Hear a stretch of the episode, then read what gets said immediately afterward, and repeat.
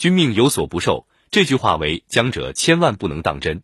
这句话本来就是带兵的人写在兵书里给国君看的，别国君没当真，自己当真了，以为自己有了至高无上的决策权利。我们看看历史上的真实情况，是不是君命有所不受呢？不是。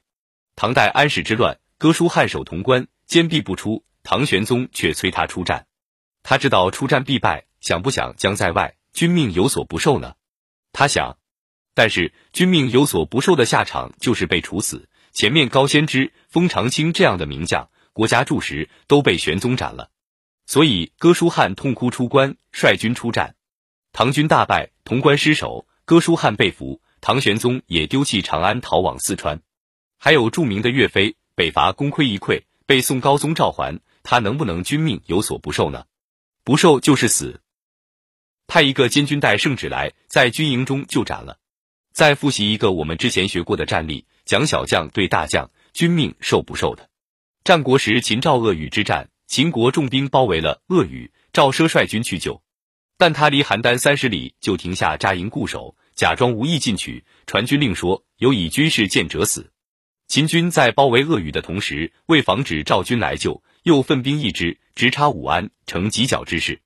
赵军中一位小将忧心如焚，向赵奢进谏：“快去救武安，否则如何如何。”赵奢立马把他斩了。等把秦军麻痹够了，秦军相信赵奢只是应付一下，根本无意来战。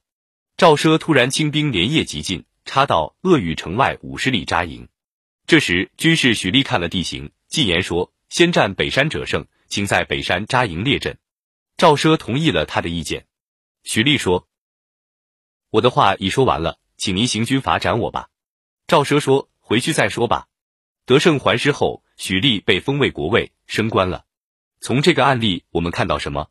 第一个被斩的，他只看到局部。未看到全局，只看到现象，未看到本质。他的判断并不如上级的判断，但他要君命有所不受，结果他被斩了，而他的人头也成了赵奢战略的一部分。